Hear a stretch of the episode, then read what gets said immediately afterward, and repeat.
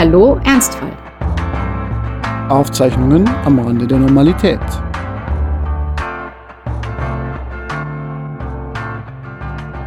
Hallo und herzlich willkommen zu einer neuen Folge von Hallo Ernstfall. Servus Franz. Hallo. Hast du den neuen James Bond schon gesehen? Nee, habe ich noch nicht. Soll ich den anschauen? Das würde uns bereits jetzt an dieser Stelle zu weit führen, diese Frage zu beantworten. Aber weißt du, wie er heißt? Das ist so ein typischer James Bond-Name, oder? Das ist Ja. so, Das ist richtig. stirb viermal, aber deswegen ist das Leben nicht genug. Oder so. Er heißt No Time to Die. Ja, Und ich genau. dachte mir, ein Film, der so heißt, äh, der wäre die richtige Abendunterhaltung für mich.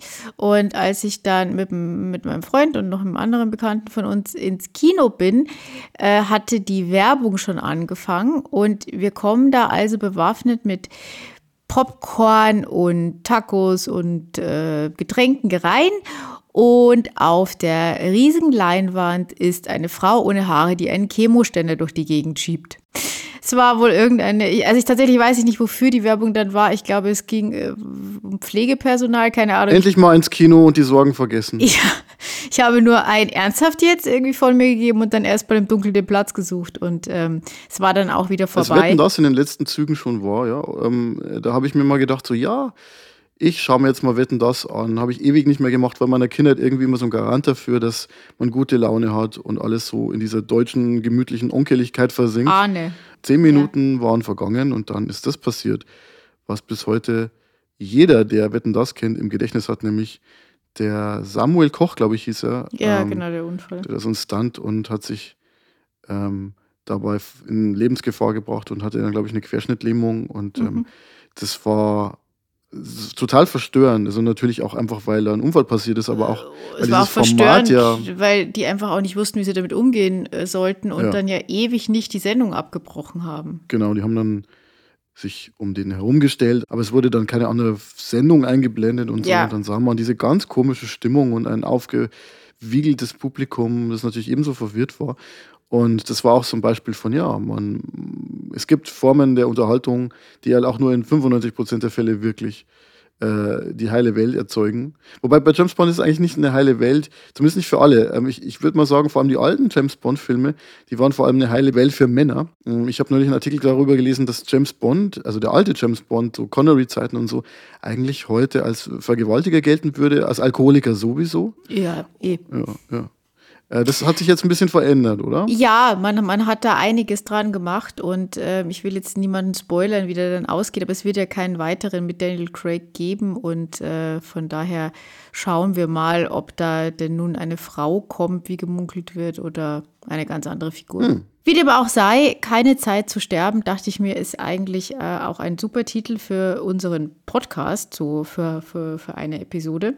Und gefühlt habe ich sowieso gerade irgendwie keine Zeit. Ich äh, stecke mitten in meiner Wiedereingliederung und äh, habe mal wieder umfassende Bürokratiehindernisse vielleicht überwunden.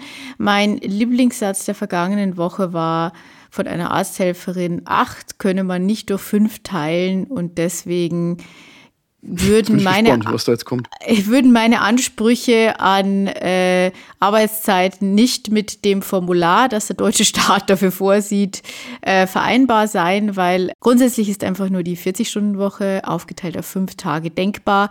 Alles, was davon abweicht, ist nicht in Ordnung und äh, muss geändert werden. Und was nicht in ein Formular passt, existiert nicht. Nein.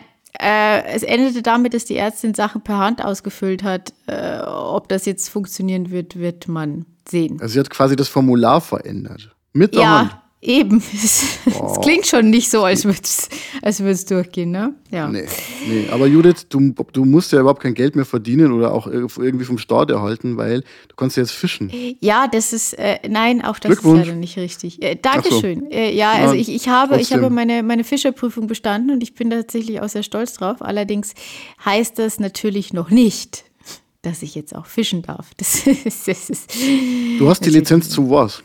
Um mal bei James Bond zu bleiben? Ich habe die Lizenz dazu, mich auf den steinigen Weg äh, eines Angelscheins zu begeben. Äh, sprich, aber ich, ich dachte, du hast es schon bestanden. Ja, natürlich, aber jetzt muss ich ihn noch beantragen. Diese, diese ja. zwölf Prüfungen oder wie? Ja, ich äh, muss jetzt erstmal warten, ob das Zeugnis ankommt. Mhm. Das bedeutet ja Postversand. Das heißt, es kann schon mal schief gehen. Mhm. Ähm, wenn dieses Zeugnis dann mal in ein, zwei Wochen kommt, dann kann ich damit äh, zu meiner Gemeindeverwaltung und kann dort dann versuchen, einen Angelschein äh, zu beantragen. Äh, bei meinem Freund haben wir den Fehler gemacht, dass, Achtung, nicht es per Post zu schicken, sondern ich habe es in einen Briefkasten eingeworfen. Also ja, genau erzählt, gesagt ja. an den Briefkasten vom Umweltamt. Aber den Weg, die Treppe ins obere Stockwerk hat der Brief ja nie, nie geschafft. Und dann war das Zeugnis weg und dann musste man das wieder, äh, wie dem auch sei der Weg bis zum Angelschein ist noch weit und äh, zumindest lang, also drei, vier Wochen. Und das ist tatsächlich wettermäßig gar nicht so toll jetzt, weil äh, es wird dann jetzt doch eher ungemütlich und vor allem sind, wie ich äh, weiß, äh, die äh, Forellen zum Beispiel jetzt dann in Schonzeit. Das heißt, ähm, die dürfte ich selbst, wenn ich sie rausfische, ja nicht essen. Die müsste ich ja wieder zurücksetzen. Aber du kannst sie äh, trotzdem rausziehen, oder wie? Naja, man kann, äh, man kann jetzt, wenn jemand, also jemand, also. Gibt es da nicht so Haken, die diese Angel, Fische zerstören? Äh, Ach so, ja, das, äh, darüber gibt es verschiedene Meinungen. Also man darf dann die blutende Forelle wieder zurückwerfen aus humanitären Gründen. Also die sollte jetzt per se nicht so arg bluten. Also ähm, ein Haken in einem Kiefer. Du würdest auch bluten, wenn du einen, also ich meine, ja, aber ich bin ja jetzt auch kein Fisch, der zum Beispiel ähm, Muscheln mit seinem Maul aufknacken kann oder sowas. Gibt es durchaus viele Fische auch, die das können. Also hm. ähm, von daher, das Fischmaul ist jetzt nicht ganz so empfindlich, wie es jetzt vielleicht meine Schnute ist. Sag mal, Judith, hast du eigentlich einen Türstopper? Äh, ja, da steht, das ist so ein Sack und da steht Doorstop drauf. Ja, weil ich habe ungefähr so eine Minute vor dieser Aufzeichnung eine WhatsApp bekommen von einer lieben Kollegin, mit der ich mich neulich über John Rawls unterhalten habe. Und dann meinte die, Was ja, die kennt halt ihn so schon. beim Kaffee in Berlin machen. Ja, ja. Und dann, dann meinte die, die kennt ihn schon, weil die die Theorie der Gerechtigkeit als Türstopper verwenden. Und da habe ich jetzt das Bild davon bekommen. Und ich muss sagen, gerade die Surkamp-Ausgabe, die ja sehr kompakt ist, dünne Seiten zwar, aber auch sehr, sehr kompakt. Es ist sehr backsteinartig. Die eignet sich hervorragend, um eine Tür am Zufallen zu hindern. Wenn man philosophische Literatur schon als äh, Türstopperzweck entfremden muss, äh, beschleicht mich der Gedanke, dass es Zeit wird, dass du wieder in die Arbeit gehst, oder? Oh ja, das wird Zeit. Ich glaube schon, ja. Deine Elternzeit endet in Kürze. Ja. Wie ist die Das ist jetzt so die letzte Folge, würde ich sagen. Also vielleicht machen wir noch eine beim Übergang, aber die Gefühlslage ist schon so, dass ich tatsächlich Lust habe zu arbeiten. Äh, und mir fehlen einfach die Kollegen und Kolleginnen. Aber Wirst du die denn die wieder live sehen oder nur am Bildschirm? Ist bei, bei euch die Homeoffice-Lage, wie ist die? Die ist so, dass wir im Homeoffice bleiben können, wenn wir wollen. Es gibt aber die Möglichkeit auch ähm, ins Büro zu kommen. Wir haben unser Büro etwas reduziert, ähm, sodass, glaube ich, die volle Mannschaft nicht reingehen könnte. Aber da wir eh Leute haben, die aus aller Welt kommen und irgendwo in Amerika oder England und die oder gar so nicht sitzen. zurückkommen, selbst wenn sie wollen. Die waren nie hier. Achso, die waren nie, ja. Das Verrückte ist ja, dass dieser Arbeitsplatz sich so in Richtung Remote äh, gewandelt hat und dadurch auch Leute einfach anfangen, die man dann nie zu Gesicht bekommt. So. Und das wird schon seltsam sein. Also nicht nur, dass da neue Leute sind, sondern auch, dass die neuen Leute halt irgendwo sitzen. Und da muss man dann schon schauen, dass man die mal irgendwie kennenlernt, zum Beispiel bei so einem Kaffee-Zoom-Call oder was es da für Formate gibt. Ich kann Meet-Alpakas für Konferenzen empfehlen. Heute hat meine Chefin anlässlich der Tatsache, dass ich wieder in einer Telefonschalte dabei war, eine Gruppe Alpakas gemietet, die dann ähm, 15 Minuten lang als ein Teilnehmer in äh, das Meeting eingespielt wurden. Bitte was? Großartig. Ja, ja, man kann, wie, meine kann ein Alpaka mieten. Ich weiß nicht, ob Rent dann Alpaka heißt oder so. Und es nimmt dann äh, und nimmt dann teil. Aber live der, oder wie? Ja, live. Oder ist das nur Nee, nee, da geht, da geht jemand mit einem Handy, glaube ich, über den Hof, über den Alpaka-Hof und filmt die Alpakas. Und dann kauen die da. Sind die in wichtigen Minuten. Meetings auch stimmberechtigt oder ist das mehr so nur so beratend? Ich glaube eher, eher wiederkäuend. Ja.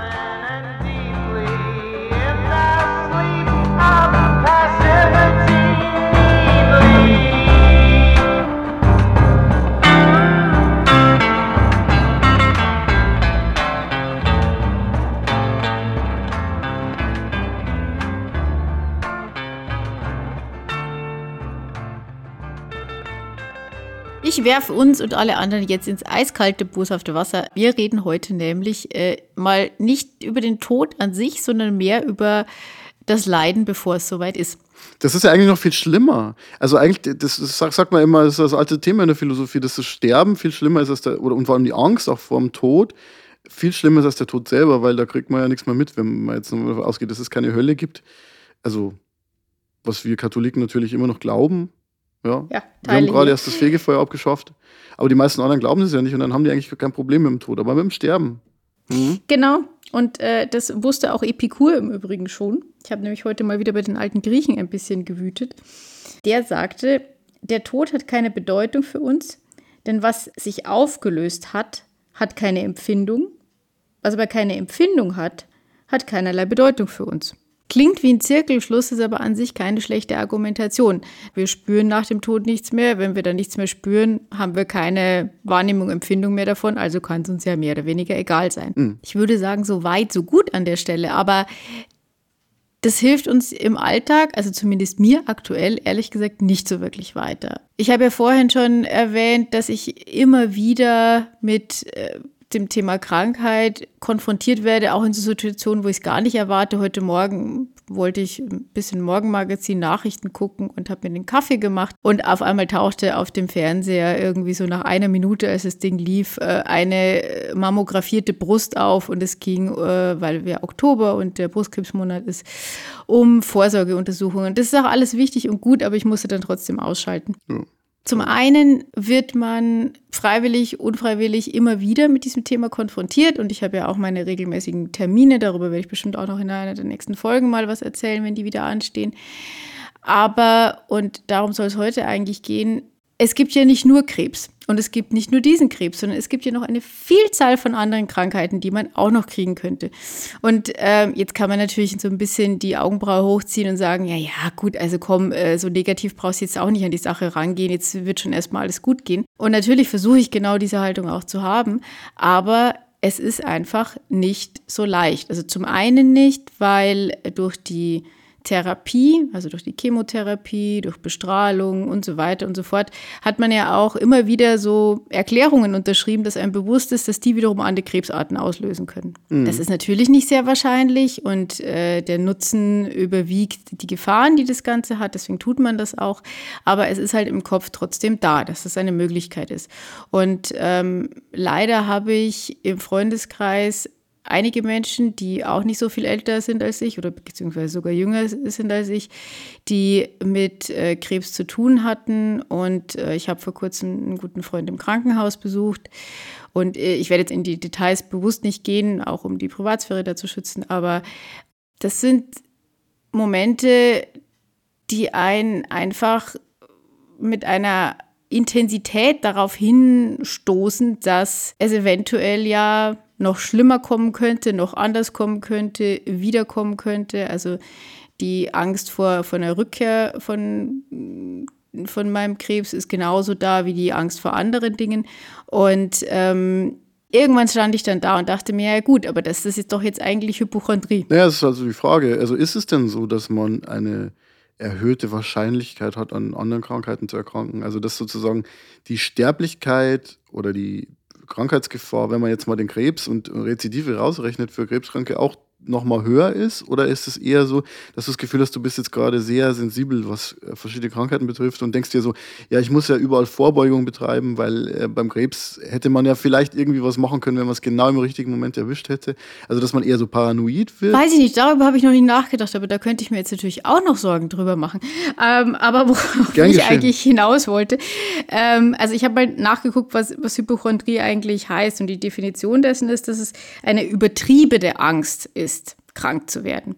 Und das Problem an dieser Definition ist jetzt, finde ich, die Frage des Übertrieben. Was ist übertrieben oder untertrieben oder was ist äh, die, das adäquate Maß an Angst? Also eine Freundin von mir, die promoviert ja gerade zu dem Thema Kulturgeschichte der Hypochondrie. Das weißt du, glaube ich, noch gar nicht. Müsste ich dir mal nee. zuschicken. Ah. Äh, weil das natürlich auch echt von der Gesellschaft abhängt, was übertrieben ist und was nicht. Tatsächlich benutzt man den Begriff inzwischen eigentlich nicht mehr, weil er so eine negative Konnotation bekommen hat, dass er quasi auch in der Medizin anscheinend einfach zu, zu sehr belegt ist. Gleichzeitig gibt es sowas wie eine neue Form, die Cyberhypochondrie. Ähm, das ist das, wenn man äh, nachts googelt, äh, weil man Schnupfen hat und äh, Google dann ausspuckt, dass man. Dr. Äh, Google, ja. Dr. Google. Dr. Google spuckt ja immer aus, dass man Krebs hat. Ähm, hm. Außer bei mir, da hat er es nicht ausgespuckt, aber da war es dann so. Hm.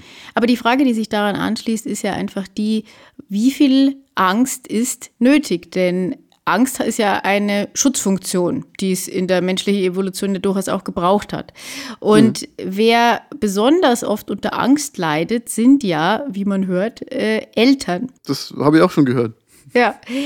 Und ich kann mir das ja eigentlich auch ganz gut vorstellen, weil man hat da so ein, so ein ausgelagertes Teil seiner selbst.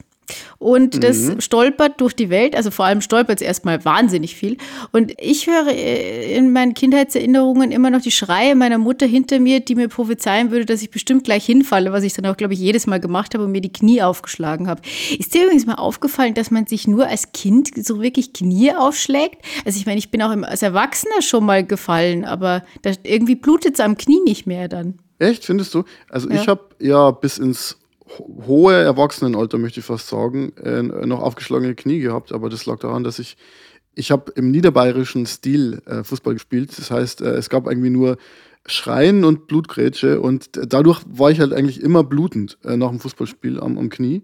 Und ähm, nee, ich kenne das schon noch. Aber natürlich nicht mehr jetzt in den 30ern. Deine Tochter konnte sich ihr Knie noch nicht aufschlagen, weil sie noch nicht laufen kann. Nee, die kann mit fremder Hilfe stehen, die kann noch nicht laufen. Die kann sich aber mit Sicherheit auch, könnte sich schon in allen möglichen Formen verletzen, würde ich jetzt mal sagen. Äh, denn die bewegt sich jetzt halt so über den Boden rutschend, frei durch die Wohnung. Wir haben natürlich alles möglichst gesichert, ist ja klar. Aber das stellt natürlich nicht sicher, dass sich so ein Kind nie verletzt. Wir waren vor ein paar Monaten in so einem Online- Zoom-Erste-Hilfe-Kurs und haben uns das ganze Thema mal von einem Sanitäter erklären lassen, um zu wissen, was man im Notfall machen soll. Also das war ein, ein Baby-Erste-Hilfe-Kurs quasi? Äh, ein Erste-Hilfe-Kurs von einem Sanitäter, speziell für Eltern von jungen Kindern, von Babys und Kleinkindern. Mhm. Ähm, und ja, weil man weiß ja oft nicht, was man machen soll. Also vor allem die Abwägung, wann gehe ich zum Kinderarzt, wann muss ich sogar vielleicht den Notruf rufen und wann ist es einfach eine Kleinigkeit, die dann schon wieder passt. Das ist das, was uns, glaube ich, umgetrieben hat. Deswegen war, würde ich das auch jedem empfehlen. Äh, ist so ein Kurs von, ich weiß nicht, drei, vier Stunden. Hm. Schreibt man mit, hat man ein Manuskript und ist, ist sicher für die Zukunft. Und da fiel der eine Satz. Kinder haben einen Körper, also Babys haben einen Körper, der dazu gemacht ist, hinzufallen. Das heißt, die müssen ja irgendwie verstehen, welche Konsequenzen ihre Bewegungen haben. Und deswegen müssen die ja fast hinfallen. Also ein Baby, das immer am Hinfallen gehindert würde, würde nicht in der Lage sein, äh, sich gesund und ähm, sicher durch äh, eine Wohnung oder wo auch immer zu bewegen.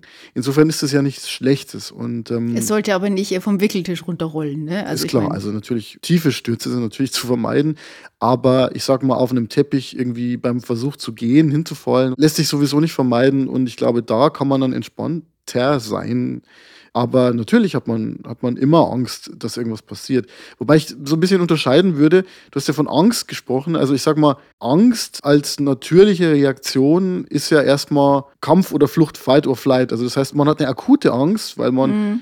einen bösen Wolf sieht oder vielleicht auch abstrahiert davon, weil irgendwas äh, im, Job irgendein ein schlimmes Meeting ist oder eine Präsentation oder so.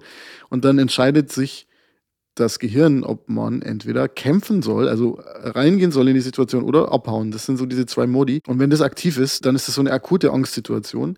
Aber ich glaube, dir geht es ja dann auch eher so um diese abstrakteren Ängste. Also so, wenn man so abends äh, nicht schlafen kann, weil man sich denkt, oh, das arme Kind, was wird denn wohl sein, oder? Warum ich auf die Frage kam, ist, weil ich bei aller Sorge, die ich jetzt vielleicht in diesem medizinischen Zusammenhang bei mir habe, geht es ja immer, es geht ja immer nur um mich. Also die Konsequenzen liegen bei mir, die dann irgendwie zu tragen ja. sind. Ähm, ja. Also ich meine, auch viele andere Menschen sind von meiner Erkrankung beeinflusst, aber was ich damit sagen will, äh, letzten Endes geht es erstmal halt irgendwie um mein Leben, Überleben. Mhm. Mhm. Und ähm, die Konsequenzen, die Behandlungen haben, sind diejenigen, die ich dann eben spüre. Also dir geht es quasi um das Thema Verantwortung. Ja. Also grundsätzlich glaube ich, Eltern sollten ihre Kinder schon so viel wie möglich erkunden und erforschen und ausprobieren lassen. Aber das ist halt leichter gesagt als getan, weil du bist ja grundsätzlich als Elternteil in dieser sehr besonderen Situation, weil das Kind ja in der Regel sowohl die Person ist, die du halt am meisten liebst, als auch die Person, für die du am meisten Verantwortung hast. Und das sind ja zwei unterschiedliche Dinge. Ich meine, man kann ja auch Menschen lieben, für die man keinerlei Verantwortung hat. So. Oder weniger Verantwortung. Also für einen Partner habe ich weniger Verantwortung als für ein Kind jetzt. Und ähm, das macht das Ganze super schwierig, weil du willst natürlich das Beste, aber es ist auch klar, wenn diesem Kind was zustößt, bist du halt letztlich schuld. Das Kind selber ist nicht schuld. Ähm, zumindest am Anfang. Und das heißt, es ist halt eine super große Aufgabe, loszulassen. Also für mich ist das Thema Loslassen so der Komplementärbegriff zu diesem Thema Angst. Loszulassen und natürlich trotzdem dafür zu sorgen, dass es dem Kind gut geht und dass es nicht irgendwo runterfällt. Und wie du gesagt hast am Anfang, ja, dir wurde immer gesagt, fall ja nicht runter beim Baum oder, oder kletter gar nicht rauf. Und ähm, ja, ich weiß nicht, ich habe mal einen Vortrag gehört oder also auf YouTube dann von diesem sehr umstrittenen Psychologen Jordan Peterson. Und ich bin wahrlich kein Freund seiner, seiner politischen Thesen, aber der ist halt auch Psychologe und dahingehend hat er, glaube ich, ein paar interessante Sachen gesagt. Und ähm, eine Sache, die mir halt hängen geblieben ist, ist, ja, das ist ja, man versündigt sich ja geradezu als Eltern, wenn man immer sagt, pass auf, pass auf, pass auf, weil das Kind in dem Moment, wo das dann auf dem Baum ist und wenn, wenn die Mutter dann von unten schreit, ja, pass auf, dann kriegt es erst Angst und dann ist die Chance ja auch höher, dass es runterfällt.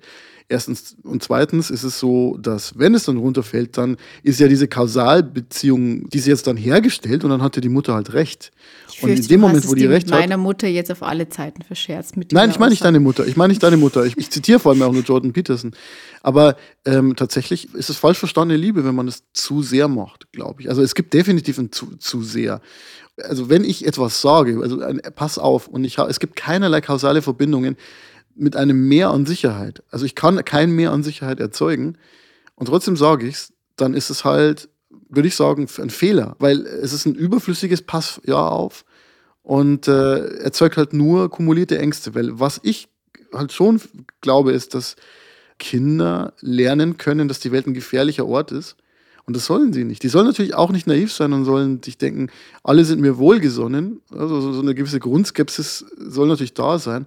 Aber ich finde halt, wenn man zu viel Ängste hat, das wird man auch nicht mehr so schnell los, glaube ich, im Erwachsenenalter. Das ist ein super schwieriger Balanceakt. Man müsste das eigentlich trainieren vorher so. Und man müsste sich das auch immer bewusst machen, weil ich glaube, diese Dinge passieren oft sehr automatisch so. Wir müssen reden. Also, Franz und ich müssen reden. Alle zwei Wochen. Mindestens. Was dabei rauskommt, ist der Podcast, den du gerade hörst. Und den machen wir, weil uns die Themen wichtig sind. Wenn du uns unterstützen möchtest, dann teil Hallo Ernstfall mit jemandem, den du magst. Oder auch mit jemandem, den du nicht magst. Hallo Ernstfall ist auch aus Bestrafung denkbar. Wir übernehmen keine Haftung. Weiter im Text. Ich glaube, Balanceakt ist eine ganz gute Beschreibung, die ich vielleicht auch wieder auf meine Situation wiederum rückspiegeln könnte, weil es geht ja einerseits darum, irgendwie ein gesundes, ja, gesundes in diesem Zusammenhang immer so schwierig, aber ein gutes Maß an Vorsicht zu haben, was jetzt konkret bei mir einfach bedeutet, äh, sich um diese ganzen Nachsorge und Vorsorge und was weiß ich alles Themen irgendwie zu kümmern und gleichzeitig es damit aber auch bewenden zu lassen. Also zu sagen, okay, mhm. ich habe es gemacht und damit ist es jetzt gut und alles andere ist dann eben nicht beeinflussbar. Das ist mir in der Theorie total klar. Ähm, aber es ist halt das eine, das zu wissen und das andere ist es, das zu fühlen, vor allem so gegen drei Uhr nachts. Wusstest du eigentlich, weil wir ja gerade von Ängsten und Kindern geredet haben, dass Kinder sehr unterschiedliche Ängste haben? Ich habe da mal nachgeschaut und ein bisschen dazu recherchiert, was Kinder für Ängste haben. Und in den ersten sechs Monaten haben die eigentlich keine Ängste in dem Sinne, dass man sagt, es ist, es ist dasselbe wie eine Angst bei einem Erwachsenen, sondern es ist eher eine Irritation. Also laute Geräusche zum Beispiel. Das, was sie nicht kennen, das, was sie noch nie gesehen haben, Sinneseindrücke, die sie verwirren, beängstigen sie. Ab sechs Monaten ungefähr ist so diese Bindung hergestellt, die verstehen, dass sie eine Mutter haben. Vom Vater war nicht die Rede, was mich ein bisschen genervt hat, aber da stand die Mutter und aber es ist vielleicht doch die primäre Bezugsperson und verstehen dadurch auch, dass sie verlieren können. Das heißt, die haben dann in den Monaten sechs bis zwölf so, ja, so, so, sie, sie, die Fremdeln einerseits und andererseits mhm. haben die Angst vor Trennung. Das wäre so die Phase, in der meine Tochter jetzt ist. Die fremdelt übrigens überhaupt nicht was mir, was mich irgendwie einerseits freut und andererseits ein bisschen Angst macht, dass mich so denkt, die wird wahrscheinlich mit jedem mitlaufen. Nee, so, so ganz ist es nicht mehr so. Im letzten Monat hat sie schon irgendwie so, eine stärkere, so, so ein stärkeres Kuschelbedürfnis, das wirklich sich auf uns bezog. Hat sich so eingestellt. Naja, und ab dem zweiten Lebensjahr ändern sich diese Ängste halt dann total. Und es geht viel mehr um Fantasiewelten. Es geht viel mehr um eingebildete Figuren, irgendwelche Einbrecher, ähm, aber dann auch sowas wie die, die Dunkelheit. Monster Bett. Ja. Genau, die Monster unterm Bett. Also die Ängste beziehen sich halt nicht mehr so sehr auf die Mutter oder auf die Eltern, sondern eher auf diese kleine Welt, die sie sich jetzt erschließen, sowohl in ihrem Kopf, wenn sie sich was einbilden, als auch dann in, ihr, in ihrem wirklichen Umfeld. Und wenig überraschend ist es halt dann so, dass ab sechs Jahren, also wenn die eingeschult werden, dass dann die sozialen Situationen ähm, also die, die sie in der Schule erleben. Dann kommt der Schulsport viel, und dann wissen sie endlich, genau. bevor sie Angst haben müssen im Leben. Und die dann zu einem Mädchen zum Beispiel sagt, ja, du hast einfach keine Ausdruckskraft oder so. Oder ich habe da schon so, so Geschichten erlebt. Man muss dazu sagen, ja, wir Jungs, wir haben eigentlich die ganze Zeit nur Fußball gespielt, das ganze Gymnasium durch. Ja, eigentlich nur Fußball gespielt. So, ja. Und die Mädchen mussten immer Gymnastik und Tanz machen. Ja, und dann, das war so furchtbar. Gab es die schlimmsten, also die mussten dann immer einzeln vortanzen. Ja, und, ja. Und dann kam so eine Dieter Bohlen Tante von Sportlehrerin, die dann einfach sagte, nee, tut mir leid, du hast keine Ausdruckskraft oder irgendwas. Was dann halt, obwohl es natürlich lächerlich ist, das zu beurteilen, wenn jemand irgendwie Shakira in der Turnhalle tanzt. Ähm, aber das bleibt einem das ganze Leben lang hängen. Und ja. ich, ich meine, es ist jetzt nichts Neues, wenn man sagt, solche Sachen können verletzen. Aber trotzdem frage ich mich ja manchmal schon, ähm, ob alle Lehrer das bedenken. Ähm, so. Klar, die sind auch gestresst und so weiter und es ist nicht immer einfach, es Leuten recht zu machen, aber so ein Satz wie du hast irgendwie äh, keine Grazie oder so, also so richtig üble Sachen, die ja auch deshalb ungerechtfertigt sind, weil so ein Mensch ja noch in der Entwicklung ist. Und ich meine, ich glaube, es geht heute gar nicht mehr, weil der Anwalt sofort vor der Tür steht. Ja, manchmal ist so eine Rechtsschutzversicherung auch gar nicht so schlecht, ehrlich gesagt. Man macht sich immer lustig über die Eltern, die klagen, ja. Und äh, aber ich weiß nicht, also wenn jemand meiner Tochter sowas sagen würde, dann würde ich, glaube ich, dann, dann würde ich, dann würde ich, was würde ich da machen? Dann, dann würde ich. Das, das finden wir, würde ich sagen, äh, raus, wenn es soweit ist. Oh ja, hallo Ernstvoll, Folge 498. Franz klagt. Ja. Aber ich würde sagen, wir machen heute mal Frühschluss und jetzt kommt noch der Rausschmeißer. Du hast mich vor ein paar Folgen gefragt, äh, wie du es denn schaffen könntest, äh, dein Leben ein bisschen mehr zu italianifizieren. Dream of Italianification. Ja, genau. Meine Antwort war, glaube ich, Weißweinschorle. Ich habe jetzt aber noch einen äh, Tipp, der ganz ohne Alkohol auskommt. Und zwar eine Serie, und zwar auf Netflix die Serie Luna Park. Und um es gleich zu sagen, diese Serie ist kitschig, sie ist nicht wahnsinnig komplex, aber sie ist tatsächlich einfach sehr, sehr schön. Sie spielt äh, im Italien der 60er Jahre. Das heißt, alle fahren mit Vespa-Rollern rum, Alle oder? fahren mit Vespa-Rollern durch die Gegend, äh, sind total toll angezogen.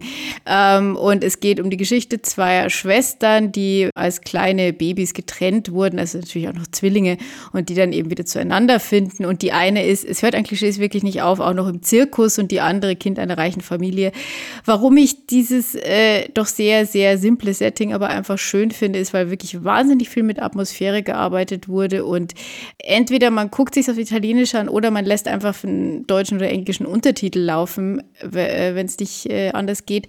Aber tatsächlich ist einfach die Sprache verbunden mit der Musik, die da gemacht wird, einfach wunderschön. Und von daher einfach mal ein bisschen Hirn ausschalten, ein bisschen in die Atmosphäre und notfalls dann doch noch eine Weißweinschorle dazu. Luna Park auf Netflix lohnt sich sehr ich kann mir schon vorstellen, dass man das dann sich zumindest mit Untertitel dann aber doch ja, im Italienischen anschauen muss. Also ich habe es im Original geguckt und fand es wunderbar. Die Sprachmelodie, die ist dann doch wahrscheinlich ja. eine besondere, die man so im Deutschen nicht wiedergeben kann.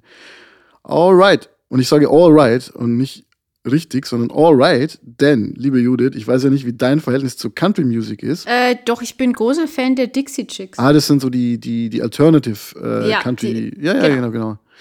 Ähm, ja, ich bin ja in der unmittelbaren Nachbarschaft des Dorfes Eging am See aufgewachsen und da gibt es Pullman City, eine echte Westernstadt, so mit Saloons und Pferden und so. Und da habe ich als Kind sehr schöne Stunden verbracht. Und in der Music Hall, da gab es dann immer auch eine Country-Show, wahrscheinlich gar nicht so unauthentisch, muss ich jetzt sagen. Also es klingt so ein bisschen Disneyland-mäßig. Die haben sich schon Mühe gegeben, glaube ich. Und ähm, trotzdem kam mir das halt immer vor wie so eine amerikanische Form der bayerischen Schunkelmusik, so die ich so vom Vereinsfesten konnte, halt nur so ein bisschen ähm, mit einem etwas anderen, anderen Klang und Jeans. Also John Denver und so. Also ich habe dann, ich hatte eigentlich nicht wirklich so eine Affinität dafür, aber irgendwann ist mir dann klar geworden, ja, Country kann sehr viel mehr sein. Du hast die Dixie Chicks angesprochen. Johnny Cash war ja auch ein Country-Sänger und ja. der ist ja definitiv cool gewesen. Und ich kann mich auch an die John Denver-Kassette erinnern, die wir hatten. Country Road? Genau, Country Road. Genau. Und äh, ja, vor einiger Zeit ist mir dann ein Sänger über den Weg gelaufen, der halt wirklich zeigt, dass Country-Musik auch Tiefe haben kann. Und zwar geht es um Towns Van Zandt. Und kaum einer kennt den Namen, aber der soll wohl sehr einflussreich gewesen sein, sagt man. Man sagt sogar, er war der beste Songwriter seiner Generation. Der ist 1997 schon gestorben im Alter von 52 Jahren und hatte ein wahnsinnig interessantes Leben. Der kam aus einer unfassbar wohlhabenden und einflussreichen texanischen Familie. Also das heißt, nicht nur wohlhabend, sondern die hatten ein eigenes County, das nach ihnen benannt wurde, weil irgendein Verwandter mal irgendwie sehr wichtig war in der texanischen Geschichte. Es ist dann das, glaube ich, Van Zandt County oder so. Ist super behütet aufgewachsen und hat es aber trotzdem Zeit seines Lebens nie so wirklich geschafft, so ja, in der Stabilität anzukommen. Der hatte seit frühester Kindheit alle möglichen Rauschmittelprobleme, hat irgendwie Klebstoff genommen, war manisch-depressiv und so. Ist dann, wie man das damals so gemacht hat, mit einer Insulinschock- und Elektrokrampftherapie behandelt worden und hat dann dabei einen Teil seiner Kindheitserinnerungen verloren. Das heißt, es ist ein Teil seines Lebens einfach ausgelöscht gewesen. Und das führt auch nicht unbedingt dazu, dass man ein solides Leben führt. Also das war so, da war er damals um die 20 und auch danach gab es immer wieder Abstürze. Ähm, aber zwischendrin hat er sehr schöne und auch sehr traurige Lieder geschrieben. Und von alledem handelt eine sehr sehenswerte Doku namens Be Here to Love Me, das tragische Leben des Towns von Sand, die es in der Arte Mediathek gibt und die ich empfehle. Und ich würde da noch eine Empfehlung dran setzen. Ich kenne nämlich nur ein Lied von dem guten Mann, aber es ist eines meiner Lieblingslieder, If I Needed You. Es gibt dann noch ein zweites bekanntes, das heißt Pancho und Lefty, das hat aber nicht er bekannt gemacht, sondern ich glaube Willie Nelson und Merle Haggard. Und dann gibt es noch ein anderes schönes Lied, das super gut zum Thema dieser Sendung passt. Das heißt nämlich Waiting Round to Die. Das war sein erstes, erster Song, den er geschrieben hat. Und äh, der beschreibt eine Situation, wo man im Grunde so lange auf den Tod wartet, bis einem einfällt, dass man vielleicht ähm, Codein nehmen könnte, damit die Zeit schneller vorbeigeht. Und wir müssen jetzt noch ein paar ähm, aufmunternde Anekdoten loswerden zum Schluss, sonst wird es so negativ. Zum Beispiel, Thema Angst und Kinder, habe ich noch die Anekdote, dass meine Tochter das Angsthasenspiel oder Hasenangstspiel, wie ich es auch nenne, immer spielt. Und das ist sehr interessant, weil es, ich, an dem habe ich nämlich gemerkt, dass die eine Metaebene hat und Ironie, weil also man muss ja wissen, die hoppelt ja immer mit den Kaninchen zusammen im Wohnzimmer rum. Also die Aha. Kaninchen hoppeln so nebenher. Und sie spielt dann immer, dass sie Angst vor den Kaninchen hat. Stützt sich dann immer auf mich, steckt ihren Kopf zwischen meine Beine und versteckt sich, lacht dabei aber total. Also würde sie sich selbst nicht ernst nehmen und fände es total lustig, dass sie sich jetzt oh, versteckt vor den Kaninchen. Wie schön. Ja, ja, ja, ja. Und das mit elf Monaten ist schon sehr gut. Es ist ähm, äh, ein, ein Philosophenkind. Ja, zweite Information, die ich noch loswerden möchte, ist, die allerwichtigste Info aus dem Erste-Hilfe-Kurs war, lassen Sie Ihr Kind nirgends hinklettern, wo Sie es nicht abholen können. Das fand ich sehr lustig, bis ich dieses Wochenende mal auf einem Spielplatz war und das Kind irgendwo hingesetzt habe, so auf, auf, so, auf so einen gar nicht so hohen Turm, aber die Eingänge sind da so eng, dass man dann, dass ich kaum mehr hinterher konnte. Dann habe ich mich ähm, mit äh, meinem erwachsenen Körper da so reingezwängt, um sie dann wieder zu retten. Ist also, ist also gar nicht so trivial. Und Information 3, und auch die letzte Information, keine Angst, ist, wusstest du, dass kleine Babys, ja, die haben schon einen Sinn für Newtonsche Physik. Hä? Also wenn du psychologische Experimente mit Babys machst, dann findest du heraus, wenn Dinge so laufen, wie es auf unserer Erde eben so läuft, nämlich dass zum Beispiel so schwere Gegenstände von oben nach unten fallen, dann sind die nicht erstaunt. Ja, das ist für die normal, wenn du das denen zeigst. Aber wenn du denen ähm, einen Luftballon gibst Ja, ja, wobei der, ja, könnte vielleicht sein. Oder ähm, andere Dinge, die äh, sich nicht so bewegen, wie sie in der Newtonschen Physik sich bewegen sollen, dann sind die erstaunt. Das heißt, Kinder haben einen angeborenen Sinn für Physik und sind nicht so eine Tabula rasa, wie ja andere Philosophen immer mal vermutet haben, sondern da ist schon was da, was irgendwie vererbt wird. Vielleicht liegt es aber auch daran, dass die diese Newtonsche Physik schon kennenlernen, wenn die in der Mama drin sind und immer wieder nach oben und nach unten geschüttelt werden. Und außerdem haben die ja Zeit, um sich Gedanken über Physik zu machen, weil es passiert ja da erstmal nichts. Aber irgendwie verlernt ja. man es offensichtlich. Also bis zum Physikunterricht hatte ich wieder offensichtlich meine grundlegenden Newtonschen Verständnisse vergessen. Eine Kurve, die nach unten geht. In diesem Sinne, eine gute Zeit und bis zum nächsten Mal.